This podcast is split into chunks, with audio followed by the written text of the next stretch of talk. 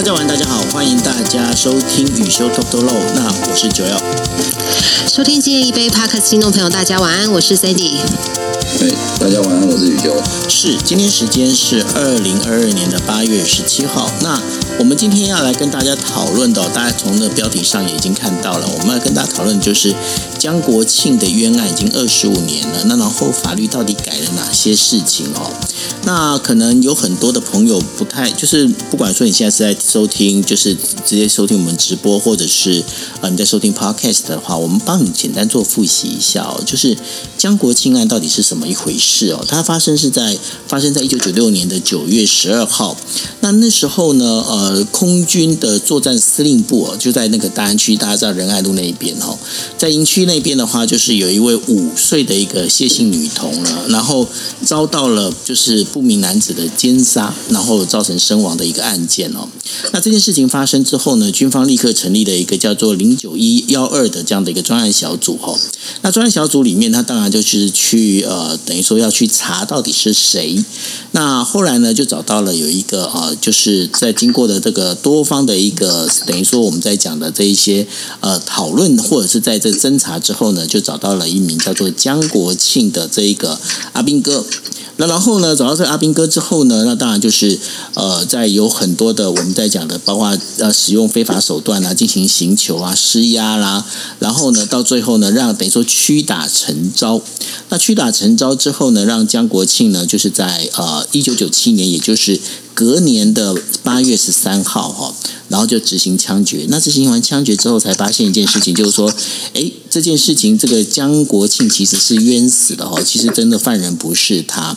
那犯人不是他这件事情的话，那结果呢？这在整个一个审判里面，后来到了二零一一年的一月二十八号的时候，那然后有找到另外一个涉案人，叫做许龙洲。那许龙洲呢？那他也坦诚了，就是说他犯下了就是有关于这个我们在讲空军总部这个女童的这个性侵命案。但是呢，后来又发现一件事情，哎，许荣忠、许荣洲在那个就是呃检察官那边的话，也是被寻求才自白的。那所以呢，这件事情结果就造成了，便是军方你也寻求，检察官你也寻求，那到最后整个一个真相就遥遥无期哦。那我用把它用最快的方式去先去帮大家做一个理解，就是说江国庆案到底是怎么一回事。那后续的话，我想说，请宇修，你要不要来跟大家讲一下比较细节的部分？嗯嗯嗯嗯嗯，对这个案子吼，就其实跟刚刚福哥的介绍，其实大概就是把整件事情的来龙去脉做了一个很快速的的说明啊。那至于在比较细节的部分，我们大概可以先从几个就是法律上的定位来做讨论。例如说，哎，我们我们在讲这个所谓的军事审判的时候啊，我们会遇到很多的名词，例如说哦，军法官。然后呢，例如说，在这个案子里面，因为因为像我们在后台刚刚在跟福哥聊天的时候，就是早期那个军队里面部队里面就会有很多的这个小组啊，然后就是就是把它都加起来这样子。那那那个呃，我们在所以所以可能有些名词我们先简单定义一下，例如说呃，我们现在在台湾其实是没有所谓的军事审判制度的。那这个是因为当年和洪仲秋命案的关系啦。所以，我们的立法委员就直接透过修法的方式废除了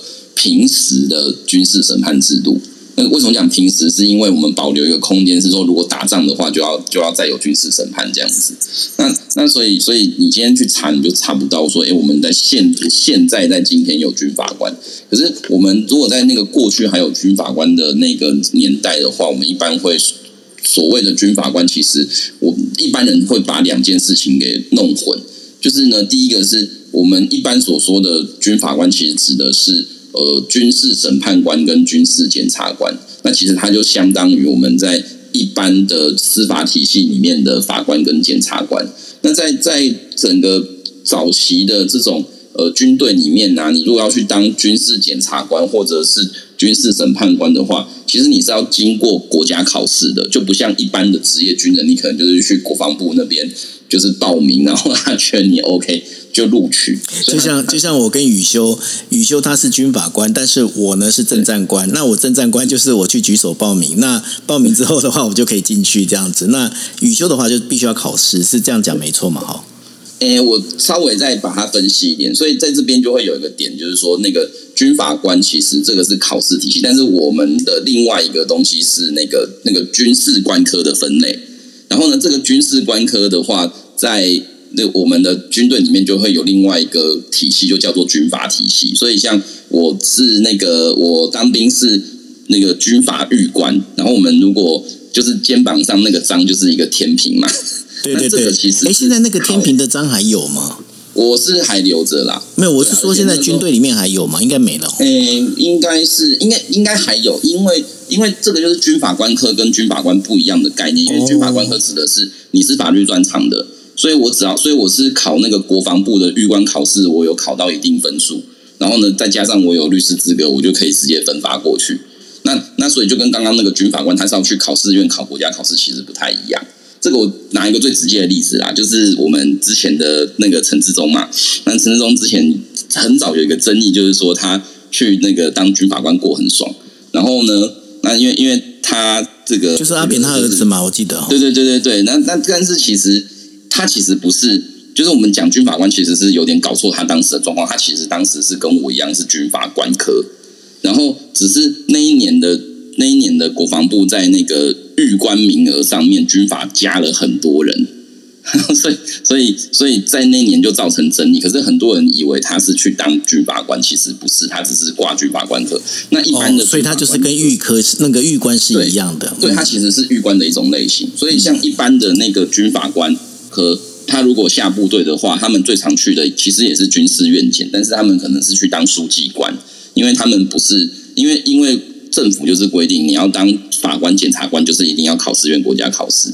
然后呢，我还有一些同梯的话，他可能分去当那个当那个宪兵连的排长，或者是一些这个呃高高司单位的法制人员。所以，所以我才会说，其实现在你如果去军队里面看，还是看得到军法人员，因为他们可能在呃一些这个单位里面，他要去负责从事法律业务。那这是目，这是那个过去的一个情况。所以这边的话，第一个就是我们的军法官，其实呃在观念上，其实它有分成两个部分。然后另外一个的话，就是说我们另外还有一个延伸是那个有关所谓的司法警察的概念，因为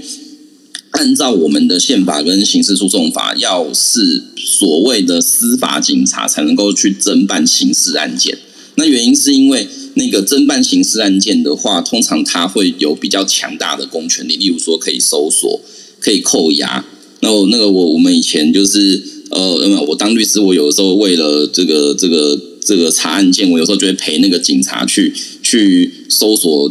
被告的住处或者是被告的公司这样。所以他们就不会随便说，哎，你只要今天好像很厉害就可以去做这件事，因为那个都是某程度需要受到一些训练。那那在那一般我们如果讲司法警察的话，大概就是呃警察体系里面还会分出来一支，这个比较没有问题。可是如果是那个军队的话，很多人就会以为说，只要是就是就只要是军人，反正他就是可以在军队里面处理事情。其实依照我们的军队里面的分工的话，应该是只有那个呃宪兵才会具有这个这个军队里面的司法警察身份。那这个案子当年为什么很有争议？是因为在侦查呃这个女童的命案的时候，其实不是宪兵去侦查，也不是什么军事检察官去侦查，是那个空军司令部里面的那个反情报作业队去就是进行这个就是小弟小弟在，不过我我不是在空军，我是在装甲，一样是正式的这个单位。对，那正式那时候是负责的话是属于呃，我们在因为其实当时在我们那个年代的话，我们大概会有五个，就是政战部会有五个科别。那正一的话专门负责组织，那组织在做什么呢？就是那时候当然就是呃党政部呃党军不分哈，所以说正一组织官的话，组织官其实就在负责包括就是哎吸纳这个国民党的这一些呃就是干部啊之类的哈，那这是组织。那然后正二的话是负责新战，那新战的话大家就知道是属于包括新战喊话啦之类的这些等等。那然后正三的话是负责监察，那正三底下有一个分支业务叫做呃我忘了好像像是类似张老师这样的一个单位哦，就是专门就是除了就是呃去监看，就是其他的我们在讲说，因为呃因为一般来讲部队它分成就是参谋部、参谋本部跟那个政战本部两个。那然后参谋参谋的话，就包括了他可能就要负责真正的就是军队要作战啊之类的。那政战的话，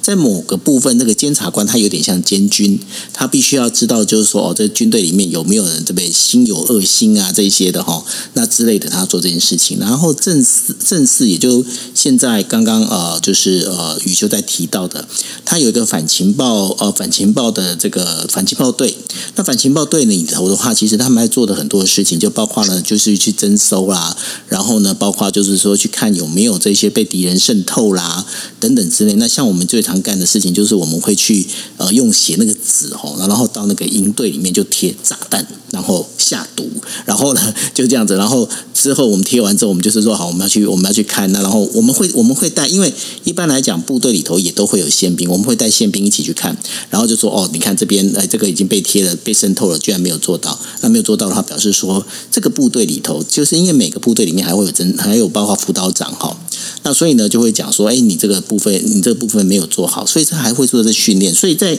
某个角度里面，正式并没有负责这些事情。那另外正午的话叫做民运，那民运的话，在过去哦，现在没有了啦。那过去的话，最他们最呃正午其实最开心，就是为什么呢？因为他们每到在秋天的时候，就要带着阿兵哥去驻歌，然后就是大概一一整个月就在外面鬼混这样，其实还蛮开心的这样。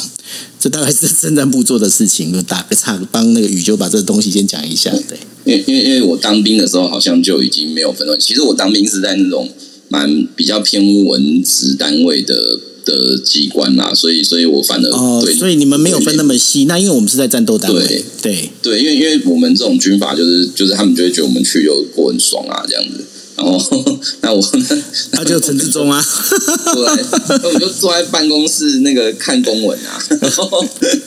对啊，那那个什么就是对，所以所以所以这边前面我想说就简单的稍微讲一下，说就是有有这样子的一个分类。那可是这里的话吼，大家就会发现一件事情是，那所以到底我们刚讲那么多，到底这个这个军法官，然后呢还有这些军事检调，到底跟这个案子的关系是什么？其实呃，过去最多人批评的事情就是那个我们的军事审判体系的独立性有问题。那个独立性有问题啊，并不是就是说这些法军法官没有认真判案，而是说在部队里面，他往往会遇到一个状况是，那个呃，我们希望能够透过严刑峻法来督军，就是就我是我是部队长官，我现在就是希望你要好好的这个这个作战，然后呢，你就是要听命于长官，就是你就是不要有不服从的状况。可是，在这种指挥监督的管理之下，我们也知道说一定会有人去可能会去滥用这些权利啦，所以我们本来当当年就是那个两三百年前创造三权分立的时候，本来就是希望说那个司法制度就是要去监控对不对？那个什么监督行政行政制度，可是我们在部队里面，他就会觉得说，啊，我如果我今天就是觉得他犯军法，结果我长官把他移送那个军军检啊，或者是相关机关办理，然后搞到后来呢，军事检察官说不起诉，然后呢，军事法院判无罪，那那个长官就会觉得面子很丢脸而且对，而且以前的那个军事法院，我听他们说，其实军事法院的那些那些军法官，其实官阶都不太高啦，因为以前大家本来不太重视这个的，然后很多搞不好那个移送的都是都是星星，结果判案的是梅花这样，那 那个那个跟那个部队伦理又有一些些冲突啦，所以我还记得那个时候我在当兵的时候，我的我们那个军事法院院长啊，当时已经是那个。那个什么，就是就是金靖案的嘛，然后然后所以所以院长其实都是上校而已。那他们就有跟我聊到说，其实他们有时候办一些那种什么将军社团男子，他们其实压力很大，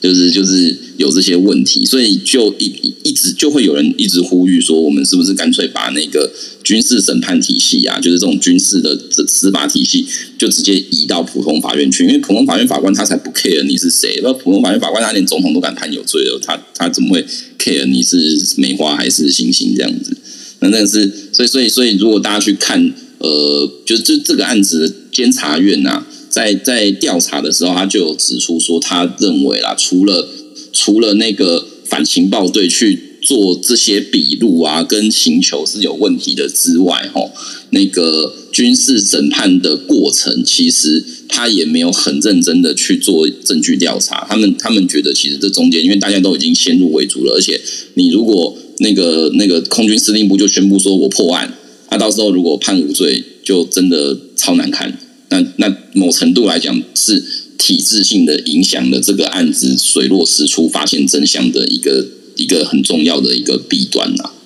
对啊，所以说这个整个这样听起来的话，也是因为急着要破案，所以在包括证据的这一些收集啦，然后包括了这一些我们在讲说现场这一些包括细节的部分，因为我们知道，尤其是刑事案件哦，这个现场的一个收证其实蛮重要。那这样听起来的话，他们也许在呃现场的这一些我们在讲的，就是有些有些证据收集上面，应该也看起来好像也不会做的很彻底哦。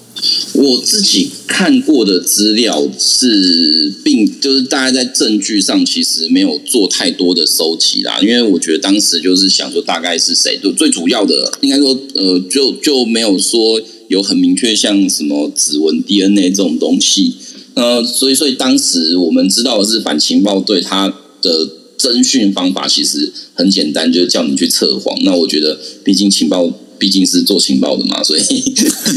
测谎的方式好像。可是可是我打个岔，我要问一下雨修，测谎到底真的有用吗？我们其实实物上在刑事案件的话，其实通常不太被认为是一个有用的方法啦。原因是因为其实测谎并不是说真的有一个机器可以直接告诉你说他现在讲真话还是讲假话。如果真的有这个机器的话，我大概我们大概那个律师就不用当了啦，反正 都判断得出来嘛。他 其它其实原理很简单，它是一个生物学的概念，就是说，像我这样子跟福哥跟森迪在这边，哦，就是跟大家分享这些案例，我就可以用一些很轻松的方法去说明。所以我现在其实心跳不一定会很快，可是我如果今天去法院开庭，我可能遇到一个很凶的法官，他就一直说啊，你这律师怎么都乱讲啊？你这样子说，你觉得你觉得你良心过得去吗？什么时候？那我可能在那个时候，我会觉得压力很大的时候，心跳就会很快。所以它其实是用你的身体的一些状况来判断，那当然最常看到就是脉搏、心跳，然后还有可能就是一些肢体的动作，会不会流手汗呐之类的？对对对对对对，就是综合去做判断。你知道，你知道，其实像我啊，我我就很害怕，我我说我我真的不能去被测谎，你知道为什么吗？因为我天生就会流手汗。所以我觉得，我要去测谎的话，这个这一关一定过不了。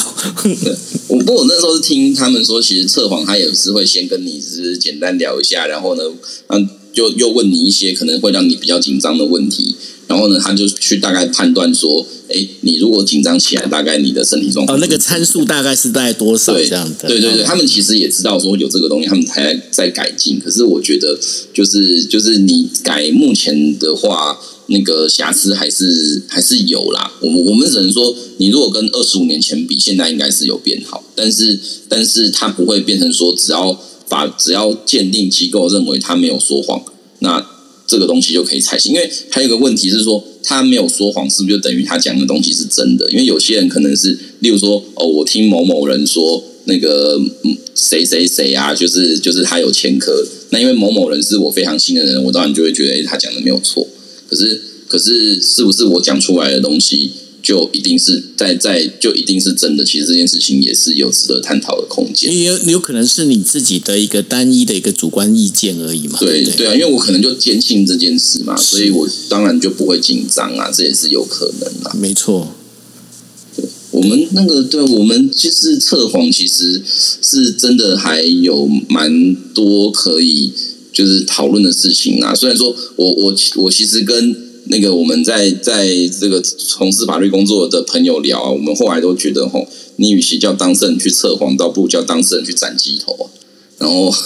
为什么为什么会这样比喻呢？因为因为有些有些人，例如说，我们就跟当事人讲说，哦，你要来作证当证人的话，如果你说谎的话，会被判伪证罪。那其实当事人也搞不太清楚那个伪证罪到底会怎么样。然后呢，他就就就就这样稀里糊涂就过去了。可是，可是你如果因为有些，因为大家就是很多那个传统文化，它比较根深蒂固，他就会觉得说，你与其叫我做测谎还是怎么样，那不倒不叫我去佛祖面前还是菩萨面前发誓，我他可能会比较怕一点，对不对？对对对对对对，所以所以所以我我有时候听他们讲这些事情，我都觉得就就蛮有趣的。所以所以说这个我们在讲说这正式的这个反情报队，他其实就是只是用测谎来测江国庆。主要是因为他们好像当时调了，就是找了一些他们认为可能涉案的人，然后好像总共有四位还五位，结果呢就刚好就是江江国庆没有通过这个测谎，那没有通过之后就变成大家就是就是锁定他说那应该就就有就就是他了，结果呢就把他就是一直不停的长期的讯问，那个讯问的时间呢、如果依照监察院的调查报告的话，他总共问了三十七个小时。其实光是这个部分啊，他是对他他是从那个那个就是这边的话，监察院调查报告是用一个非常保守的算法，就是、嗯。就他们是在那个军队的禁闭室问他，然后可是在这之前其实有就有在问，然后他们说江国庆被关在那个那个禁闭室的时间总共是三十七个小时，啊，其实这件事情就已经违反就是当代的刑事诉讼程序的很多规定，例如说你关人家三十七小时，其实已经变成是那个那个逮捕拘禁超过二十四小时，其实你应该要去送法院，或者是说你就问到到最后人家都神志不清了，然后呢你再说哦，所以你看他承认了，可是他那个承认到底只是为了解脱还是怎么样，没有人知道啊。哦，那这个部分我我也要再再就是再次请教一下雨修哦。一般来讲的话，就是如果说有遇到这样的一个事情，它本身他在被呃警方，因为这等于说在侦查的阶段嘛，哈，一般侦查阶段，他到底他的最长时间是多少？然后呢，因为当然我都是在看，包括了不管说日剧、韩剧啊，或者是美剧，他们都有在讲说，哦，有一定的时间，而且你在侦查，你等于说你在侦讯这一个人的时候，你不能超过几个小时。那在台湾的法律里面，这这些也一样都是有规定的吗？嗯，像这个部分的话，我们的刑事诉讼法跟宪法其实是有明文规定。这个部分其实台湾的那个要求，哦，算是全世界数一数二的。我记得我在美国念书的时候啊，然后就有一个东京大学的教授去去演去我们课堂上做专栏演讲，那他就他就是在做那个各个国家刑事诉讼的。的制度比较啦，那如果那福哥刚刚问的东西，其实有两个层次啊。第一个是一个案子可以办多久？那其实这个东西没有什么答案，因为有些案子可能，例如说哦车祸，我可能就是警察做完笔录，然后检察官看一看就觉得啊这个就很明确嘛，就有监视录影器，我可能一一个月就可以起诉了。可是有一些那种大案啊，那种就是涉及什么证交法，然后什么内线交易，你可能那个整个侦查可能是搞个三四年、四五年，他才会起诉。但是，但是他中间当然不是一直把人抓去问嘛，你不可能去问一个人问五年，这很奇怪。他主要是去抓找很多的物证，那这是第一个层次。那第二个层次就是说，如果他是问人的话，如果是问人的话，呃，像我们刚刚讲到第一个概念是说，我必须要某程度对他的行为去做一些身体做一些强制，所以我们才会有一个词叫做逮捕拘禁。因为警察突然跑来跟你说：“哎，你有犯案嫌疑，你跟我走。”其实一般来讲，你不用马上就答应啊，你干嘛一定要答应他？这就像那个领，我们现在会要求说，警察临检至少要告诉你你哪里可疑嘛，就是也是也是应该要给他一些质疑啦。然后，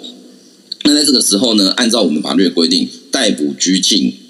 之后，呃，你要在二十四小时之内决定是要释放他，还是要把他把这个人送到法院去。那所以，所以我们的我们也就是说，我们的宪法对于人身自由的保障，其实主要就是行当你的行政机关剥夺你人身自由的时候，如果他要剥夺超过二十四小时，他就要得到法院的同意啊。大概意思是这样子。那么而这里的话的二十四小时啊，如果是刑事案件的话，大概我们实务上都是那个警察用十六小时，检察官用八小时。那我其实听很多我的这个检方或者是当那个警察的朋友就会说，这台湾时间根本不够用啊，十六跟八是可以干嘛？但当年我觉得写宪法的人他就是觉得说，你如果我如果今天给你写个一个礼拜，那不就变成我可以把你放在警察局放一个星期，然后我再我再说啊，其实我就只是想整你啦，也没有要干嘛，然后就让这就就让你回家这样子。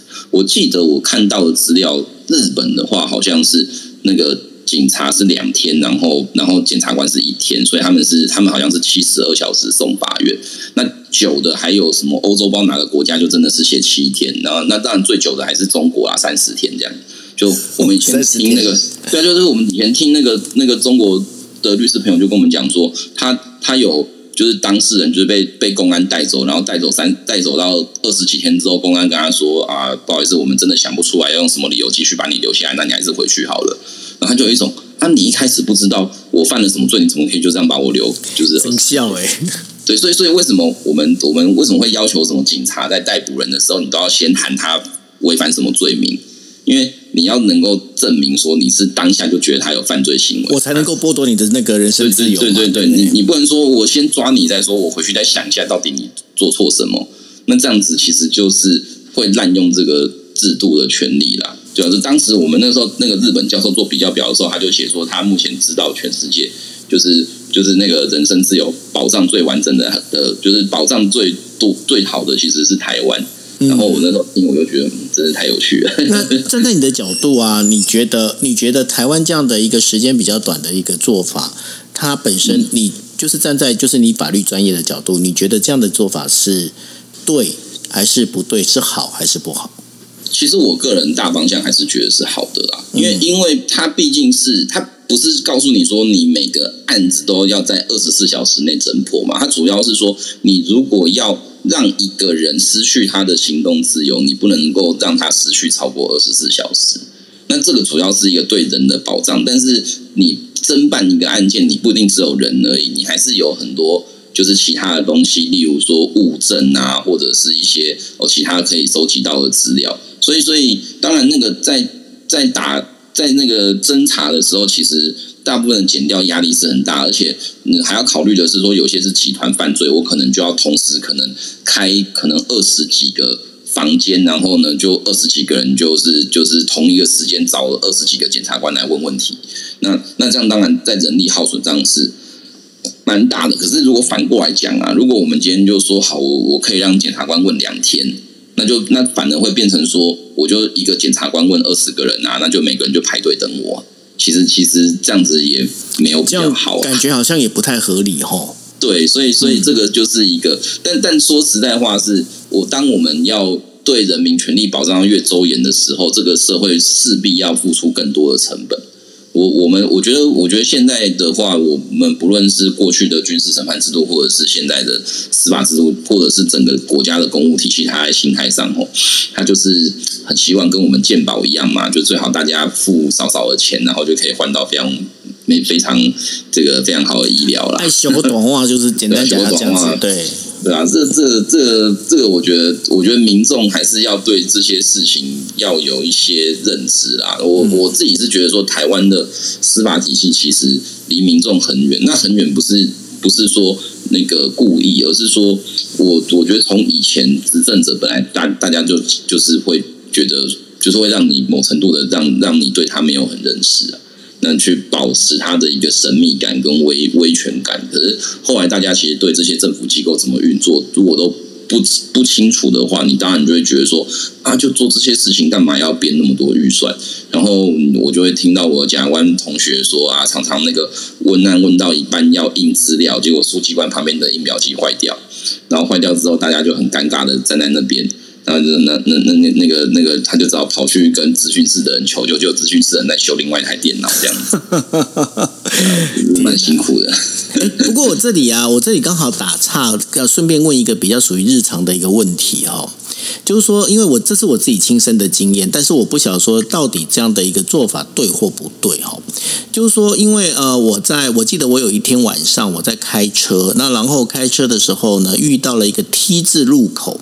然后 T 字路口呢，它红灯，红灯呢，我当然就停车停下来。那停下来之后，等到绿灯的时候，我左转，我左转的时候，刚好左转的地方就有警察呢，在那边等于说进行拦检。那进行拦检，当然我们都知道嘛，在拦检的话，当然你今天呃，比方说他今天可以检查你是不是呃就有酒测啦，或者是说你有没有系安全带啦，我觉得这是都都是 OK 的。可是我那一次遇到的是，我车子停下来之后，他告诉我说，麻烦把你的就是驾照拿出来。那我那时候我回他的问题，我回答的话是说，我说呃，我犯了什么样的一个交通的违规，或者是有什么样的问题？为什么我要拿我要拿出我的身份证明出来给你？那在这一件事情上，我不晓得说，警方就是在就是我这我在讲的完全就是这一个这是一个真实的一个案例哈。那当然就是我就我就问警方说，我说那你告诉我说，我今天你认为我哪边是有疑虑，或者说因为你今天你要检检测我酒驾或者是怎么样，我觉得都是 OK。但是呢，你今天你要你要我拿出我的那个驾照这件事情，我我本来我本身会防，因为。我真的不晓得说你到时候会不会给我扣一个什么样？我就说我是做错了什么事情，或者是我是不是有违规？他又说不上来，他就一定是要我看我的这样的一个驾照。那我要问雨修这件事情的话，我该给他吗？其实这这边是我觉得台湾的那个那个临检的规定规定的不够好的问题，因为我我们其实就跟福哥的那个直觉一样，理论上你是。如果一个警察如果把人拦下来临检，你至少要能够指出说他可能哪边让你觉得怪怪的、不合理，还是怎么样，所以你要去启动临检的程序。可是你看台湾很多地方，它就是设一个临检站，然后它就不分青红皂白，每个人都拦下来，尤其是那个酒车的的的时候。那那呃，我们这几年比较少，是因为疫情的关系，它不好意思叫你去催那个。气嘛啊，要不然一吹两下大家都确诊这样，然后警察一堆确诊没办法工作，这样就是就是那一根上面就全部都是病，所以所以这所以这一两年那个做这种吹气酒测他们比较少做。那我要说的是，因为警察职权行使法，他对临检的定义呃有点宽，它其中一个比较宽的条款就是写说是哦，行经主管机关指定之就是路口或者是什么巷道等地点。所以，所以那个警政署的理解意思就是觉得说，他们只要指定一个地方是他们的那个交管站，你只要经过那个交管站，就会符合临检的要件，他就不用管你说你是不是有什么犯罪嫌疑，或者是看起来很猥琐，或者是什么身上有背一把关刀什么的，就是他就觉得不重要，反正你只要经过这个点，就跟打电动一样，啊，踏过去就有点像踏到地雷，就是要给我停下来。那可是我们那个时候就是批评说，你行经指定点这件事情，你还是要配合着我们的临检的基本的 A B C，就是你还是要觉得这个人确实是跟一般人有点不太一样，你才能够那个就是对他行使这个权利啦。所以那我们其实一直以来都有一些临检的新闻啊，像之前什么中立有一个有一个女老师嘛，然后。然后还跟警察吵架，然后被警察就是就是那个柔道那个大外哥啊，就摔这样子，就就后来后来他就去告警察伤害罪，本来不起诉。那我们好像上上礼拜就后来那个检地检察署改变见解，就起诉那个警察这样子，就是就是就是我们我们其实，在这一块啦，我我觉得我觉得因为台湾吼，就是一般民众其实对警察的印象是正面的。所以，所以比较不会去要求警察要去符合这些法律规定。那这这个就会跟我们在念法律的时候，我们对警察的想法会有点不太一样。倒不是说我们推定警察是不好的，而是说你毕竟警察是所有的文职文职公务员里面。那个最具有战斗力跟杀伤力的，所以你对他的一些权力管制还是有它的必要性存在。对，所以呢，我的手机里面，我从那时候开始，我就放了一本六法全书数位版，然后我就跟他讲，我说，呃，因为我当时我就直接问他，我说，那这样子，因为在警呃警察的那个就是临检的执行的这个，你刚才讲的那个那个叫什么，我忘了。警察警察职权行使法，对刑事法里面，它其实另外有个规定，如果呢，如果你今天你不愿意去呃出示你的证件的话，那你必须要到警察局去。我就跟他讲，我说我说 OK，我可以跟你到警察局。如果你认为我有任何的地方，你觉得就是你就是还是回到，我还是把他我的我的论述，我还是回到了，就是说。你认为我哪边是有犯罪的疑虑，或者是你认为我可能我车上可能会有白粉，或者有什么样的东西？那这样的话没关系，我可以跟你一起回警察局，但是我就是现在不要给你看证件。嗯，对。那然后我后来坚持到后来，他们就他们就后来说啊，那算了算了，你你就走好了。对，那就变是这样子。那所以我不想说我这样做法，我到我是属于刁民吗？还是我是在保护我自己呢？其实我觉得这是一个正常行使权利的过程啊。不过这个这个这个，刚刚我们后台也有聊到嘛，就是那个台湾民众大概有些人的反应就是说，啊，如果你没有做错什么，干嘛干嘛要怕给他看身份证这样子？对就是没有 被害，不能不能，就是被害者不要太嚣张这样。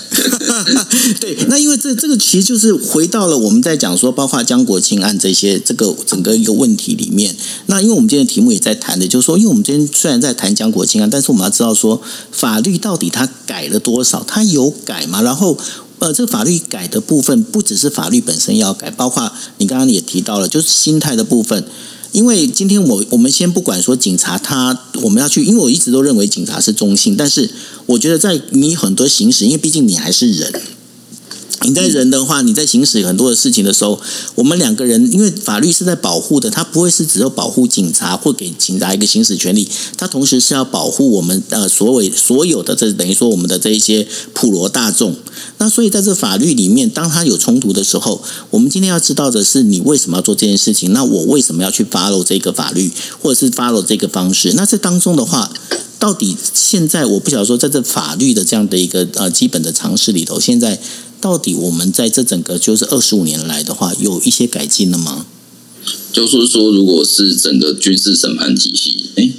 就是对，就是整个体对啊，对啊，我我我觉得我们一直在调整啊。其实，因呃江案的发生吼，它发生的隔年，嗯，后刚好大法官有做一个解释文，去指在一些我们军事审判制度呃有问题的地方，那。呃，就所以，所以我们的军事审判法大概在呃八，就是大概在我算一下，大概在将近两千年的时候，其实是有做一个蛮大幅度的调整。可是那个时候的江案其实还没有被认为是冤案呐，还没有被认为是冤案。然后呢，那个江案的的平反，其实是一直到了大概是民国九十九年，就大概二零一零年之后，才被认为说呃是一个很明显的冤案。其实中间。有蛮多小故事的啦，例如说，当年那个江国庆的爸爸吼，其实是到处去陈情，然后到处去声援。那他听听说，他就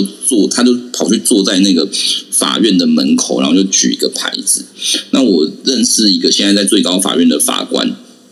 他那个时候其实常常上班的时候，就是会。经过那个江国庆爸爸的身边，因为他就是坐在法院门口嘛。然后他一开始就觉得说啊，这个又是那种不理性澄清的那种刁民啊，什么之类的。然后后来那个过了很多年，他才知道那个是江国庆的爸爸的时候，其实他蛮感慨的。他就觉得说，像这些来抗议的人，就是可能很多真的就是无理取闹。可是像这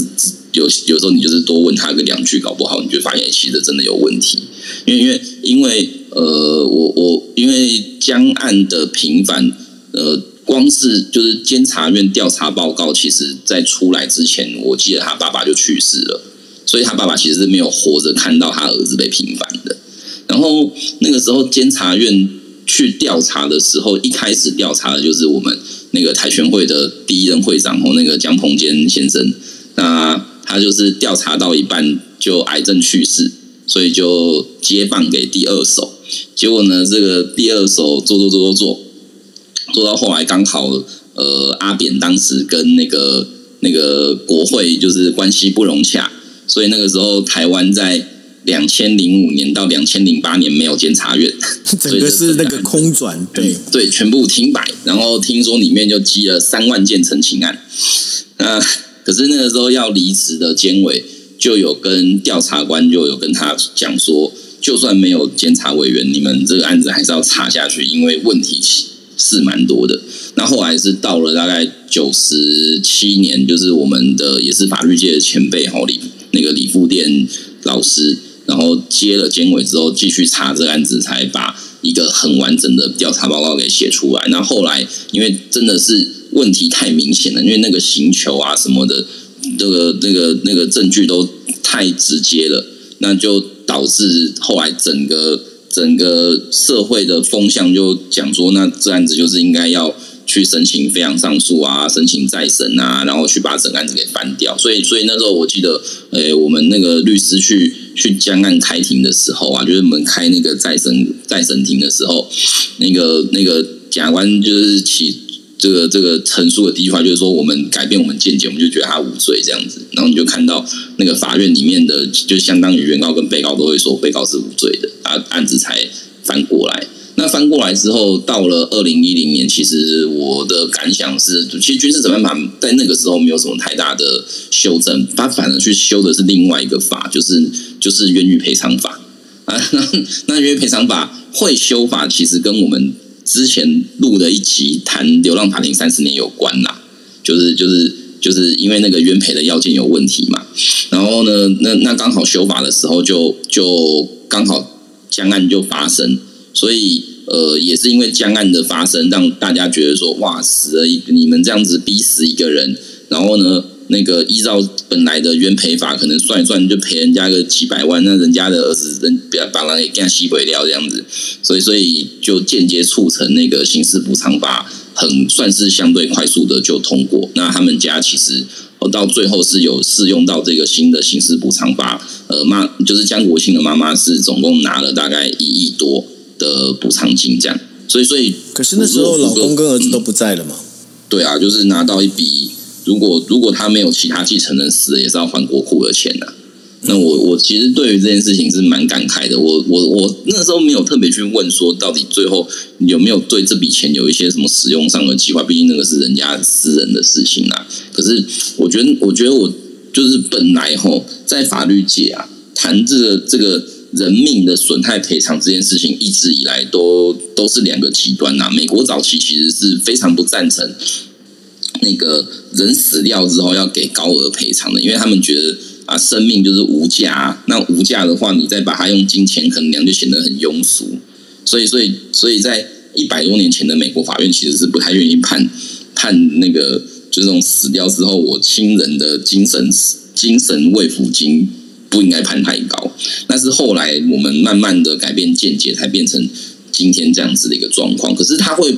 那他判的高，当然，呃，某程度你比较能够弥补就是在世的人的伤害。可是他有另外一个问题，就是说，是不是那个被害者家属就只要有拿到钱就好？我觉得这件事情其实很值得讨论，因为因为很多时候被害者家属他失去的就是亲人呐。那你可能给他一笔钱，他某程度的会觉得说，哦，好像我被弥补些什么，可是，可是他的人生就是少了一个很重要的片段嘛。那我觉得，我觉得有些东西不是单纯你给他钱就补得起来的，所以，所以，呃，很多时候反而大家可能就会讲说，哎，你你都已经拿那么多钱了，你干嘛还要有很多意见？那当然，他们家是没什么意见，可是，可是就会变成有一个。到底这样子给他一个弥补，是不是一个真的有意义的弥补的问题了？那你觉得？你觉得啊，这样是呃，因为后来整个还不只是就是江国庆这样的一个事情，因为包括后来被认为是嫌犯的这个许荣洲，最后还是被判判处就是无罪哦。那你觉得在整个一个案件里面，其实我觉得最可怜、最悲伤的，其实就是那个五岁的女童哦。那在这整个一个事情里面，你觉得他最大的问题到底是出在哪里？我我觉得是那个当年，我觉得第一个问题就是说，我我们那个年代很流，呃，不是早期就很流行限期破案嘛，然后然后就会就会就会变成我为了要快速破案，我反正我大概找到一个人，大概就是他，我就我就我就我就认定是他，就赶快去处理了。所以所以我们现在的办案吼，就是这种这种重大刑事案件，大概都不会。大概我们都只会讲说我们会就是尽全力调查，可是我们不会讲说什么一个月之内要破案。那因为大家就会用那个赶结案的方式说，那我就抓到抓到一个人，就把他打一顿之后，他承认我就可以交差啊，这个是一个问题。然后第二个的话，我觉得就是那个呃，就是就是我们刚刚说的，毕竟它是刑事问题，所以你还是要有一个基本的呃权力分立跟制衡啦。就不要说，哎，我们就是因为因为长官总是会希望他丢到法院的军事审判体系的时候是不要被否决的。可是我们要去接受，就是说，确实那个台语是什么？就是先人打鼓有失错嘛。所以你还是需要有一个人可以去帮你看，说你是不是有做了什么样的缺漏。所以整个过程里面，刚刚其实其实福哥有提到，他其实这案子从人抓到。到那个判有罪，大概只花了一个月的时间，然后呢，到枪毙，对啊，也没有多久嘛，没有花花花不到半年，没有一年，不不到一年时间就把他枪毙了，对对，就把他枪毙了。那那所以当年呢、其实其实这案子被平反的时候就，就那个呃支持废死的人就会说，你看这枪毙就不可恢复了啊。嗯，那这这个这个倒不是说，所以就是就是呃，一定要我我当然我个人立场是比较偏 face 啊，但是就是说、嗯。就是说我我觉得我觉得我们会看到的事情是我们在那个那个什么死刑案件的执行上，确实也需要去做一些调整，就是就是就是像在美国的话，吼，美国他们在处理这些案子的时候，他们是这样，就是越当你的刑度越重，越有机会被判到死刑的时候，他就会要求越谨慎的法律审判程序。那这个刚好跟我们最就是就是最那个国民法官法的状况很像，因为国民法官他只用在呃什么，就是就是二那个最轻本刑十年以上的案件啊。那这那审判的过程的一个严谨度，其实某程度的还是有机会能够预防冤案的发生啊。那当然现在的话是我们已经没有呃军事审判了嘛，所以全部回归普通法院的话，可能讨论起来就就还好。但我觉得，我觉得，我觉得在这个时候，其实因为呃，可能就会变成是呃，整个司法体系看有没有什么可以再提升的空间。我跟几个呃法官朋友在聊这些案子的时候，吼，其实如果是一般的职业法官，他们其实对江案的想法是会有点像是说，呃，这这个案是我自己个人听到的说法，就是就是江案的问题，其实他们觉得很大一块是那个军事审判体系的缺陷所产生的。那所以，当今天如果没有军事审判体系，他们觉得要再发生江案的机会其实是蛮低的啦。这个是他们的看法。那我当然是说，我觉得，我觉得就是好还可以更好嘛，就就看看还有什么可以再改善的地方就不要只是说把就是给那个被害者家属多点钱啊，我觉得这样其实是蛮不够的。的确啦，因为呃，在这整个案件里面，我们在包括了，就是说，不管说，因为呃，先不管说到底要不要 face 这件事情哦，那毕竟我觉得每个人的那个生命都是必须要被尊重的哈、这件事情是还蛮重要的。那刚刚呃，宇秀有提到提到另外一件事情，也就是二零二三年呢，我们呃，就就从我们台湾的这个法律制度里面会多一样东西，叫做国民法官嘛，对不对？我我如果没记错的话，是二零二三年。没错，明年明年开始，我们最我们律师界觉得压力非常大的一件事。对，那关于国民法官这件事情啊，你可不可以用比较简单的方式跟我们讲？因为像呃，在日本的话，其实也在实行所谓的裁啊裁判员制度、民间裁判员制度。那其实这就是国民法官的概念哦。那你认为，就是国民法官他到底对于这番呃，包括案件的审理，或者是他从这整个一个对案件判决的一个多样性上面，从多角度来来看的话，他是真的是有加分吗？嗯，我觉得国民法官，嗯，其实，在台湾当时会通过，有一个原因是大家觉得法官的有些判决的结论很奇怪，然后呢，就我们经常会讲恐龙法官嘛，对不对？对啊，那我自己当然是会说，我觉得没有到，就是可能有些法院的判决是值得被讨论，但是你说是是什么法官跟社会脱节啊，欠缺常识啊，我我是觉得那个说法就有点，我觉得那也说的有点过分了啦，毕竟对，有点过分，所以就变成说，你看现在现在就变成是你变成是，反正大家对法官印象都不是很好，可是你说这样子公不公平，我会觉得有讨论空间。那我们拉回来，所以我我我国民法官跟福哥讲的，就是他其实我觉得那个制度几几乎就是日本的裁判员制度啦，因为因为他也是呃，我记得是哦三个。三个职业法官，然后加上六个国民法官嘛，所以总共是那个九个人进行审判呐、那他们就是就是，然后所以这些人是一起讨论案子的。然后呢，他跟我们一般案子大概有几个差别啦。第一个当然就是一般的民众可以去跟法官一起进行审判程序，然后做决定。那另外一个就是说，他在整个审查的过程，他会用一个非常密集审理的方法，就跟大家看美国电影一样，我可能一个星期啊、三天啊，就把这个案子给处理完。可是我们一般的诉讼大概拖个，如果比较复杂，拖个两三年，其实我觉得也不意外。所以这个大概是那另外一个差别。然后再来就是说，那个国民法官他因为你要说服的是，因为因为现在就是三比六嘛，所以你其实很重要的一个点是，你要怎么去说服那些之前从来都没有来过法院的一般老百姓。所以，所以对于简便来讲，他们就要去用很多很口语的方法去做做呃法律概念的表达，那甚至还要做一些影片啊、投影片之类的。以前如果是我们一般在法院诉讼，很多时候我们是用专业术语沟通的，就是就像大家如果看医疗剧啊。大家就会感觉哇，好，就是那个那个什么外科医生在动手，就觉得哇，好精彩。可是大家如果回想就知道，那个外科医生讲的术语，你其实完全听不懂他在讲什么。然后，那对，那那那那我们不用懂啊。可是可是我那个讲到这个，就就是那个呃，我们以前以前呃，欧洲一个作家卡缪嘛，卡缪写过一个很短的的一本书，叫做《异乡人》，然后。异乡人其实就是我们在法院最常遇到的事情，就是就是这是一个刑事案件的被告，然后呢，大家在讨论他到底有没有罪，要判多久，就你会发现，可是整个审判过程没有人要听他讲话，就就可能检察官在跟法官讨论，然后呢，律师在反驳检察官，律师在跟法官沟通，可是律师可能会跟他当事人说，你就安静，不要讲话就好了，让律师来讲，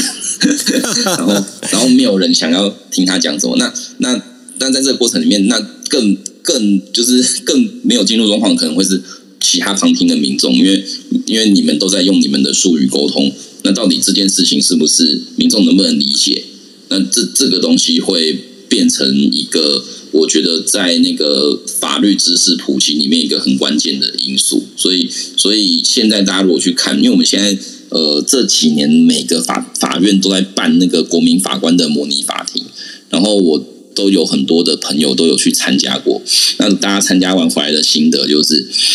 就是如果要办国民法官法的案件，可能光收费就要是一般案件的三倍到五倍。你是说，你说律师要收费的话，对律师收费的话，因为那个投入的成本真的很高，而且你一接，你可能就是那个星期本来预定好要做的事情，全部都要推掉。那那。就某程度来讲，你这样子才能够把一个案子给办得很好，然后你还要考虑很多一些说服的策略什么的。其实，其实，呃，我知道在日本，就是这个制度，其实日本花蛮多时间去做普及，他们才上路了。我记得是二零零九年上路的嘛。对，没错。然后，然后到现在，其实他们也在讨论说，到底过了十几年的时间，到底这个制度对日本是不是一个好的制度啦？我我其实在台湾比较容易看到负面的，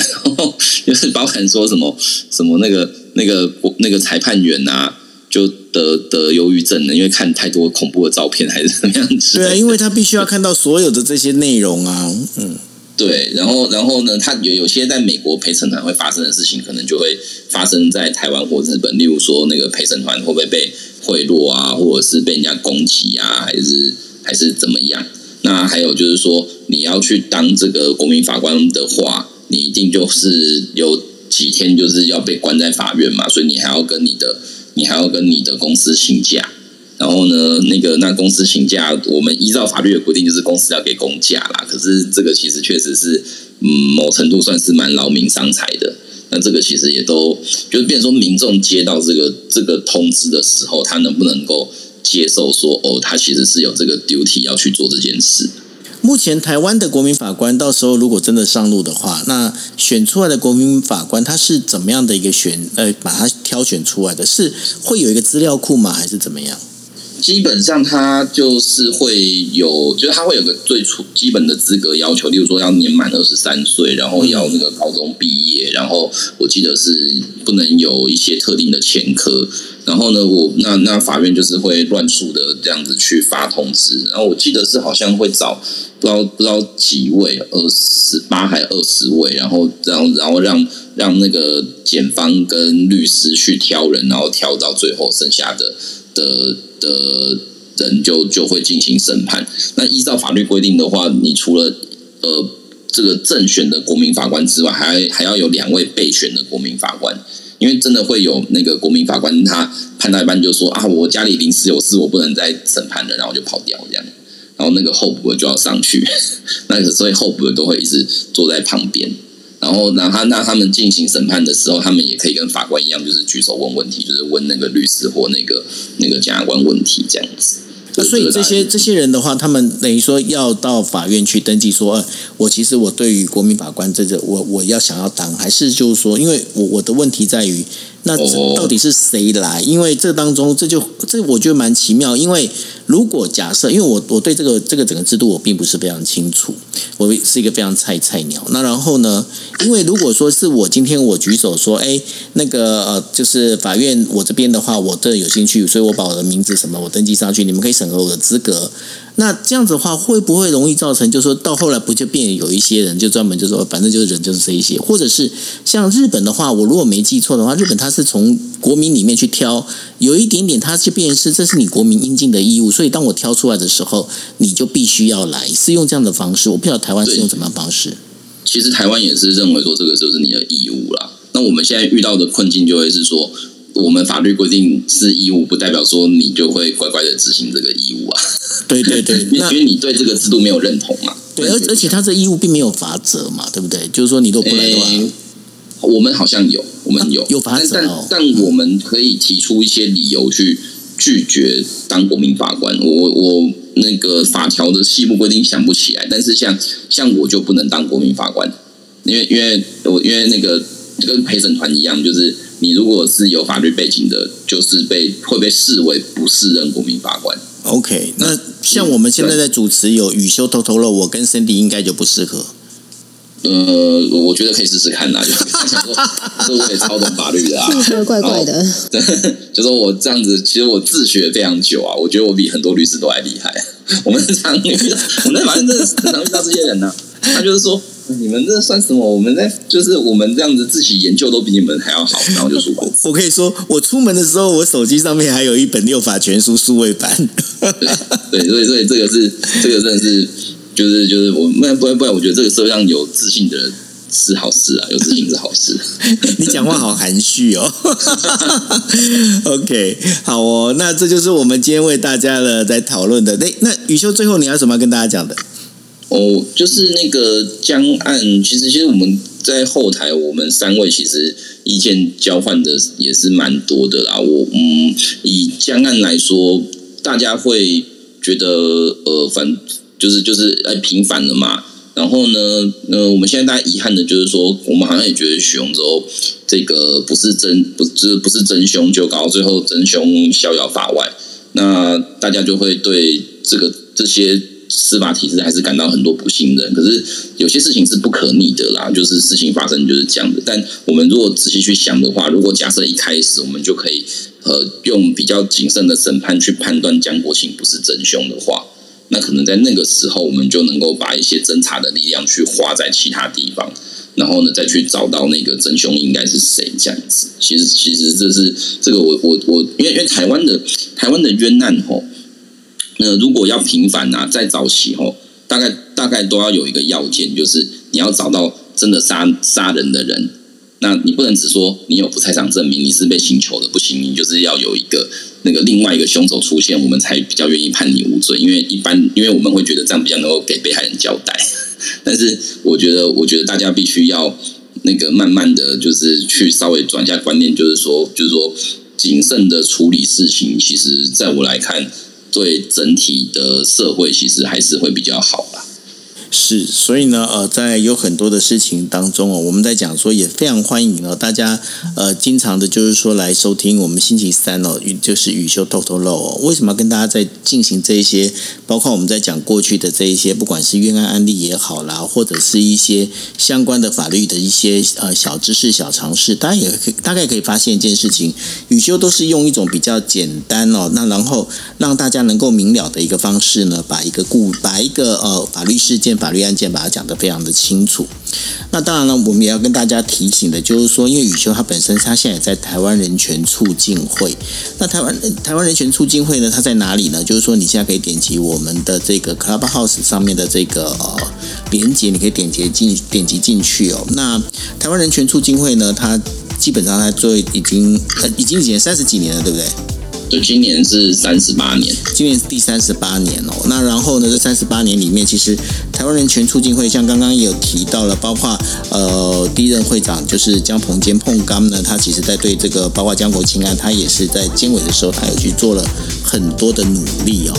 那所以呢，如果大家想要支持这个台湾人权促进会的话，也他呃目前的话，他们持续的也都有在，就是欢迎大家，就是包括就是支持啊，这小额捐款啊，这些其实都 OK 的。那当然，如果说你今天你觉得说，哎，那我现在目前的话，可能我因为最近经济不景气嘛，我可能财力拮据，那也没有关系。就是呢，就是尽量的，你可以包括来订阅听我们的这样的一个宇宙偷偷漏，或者是呢，尽量去参加台湾人权促进会所办的很多的一些活动哦。那然后呢，我们是希望说，哦，法律呢，它其实在保护大家。那希望呢，大家呢能够因为透过法律认识法律，然后保护自己的一个权利。OK，好，那这就是我们今天为大家带来的宇宙偷偷肉。那我们下下星期那宇宙偷偷肉再跟大家见面哦。谢谢大家，晚安，拜拜。谢谢雨修，大家晚安，拜拜。好，谢谢大家，晚安。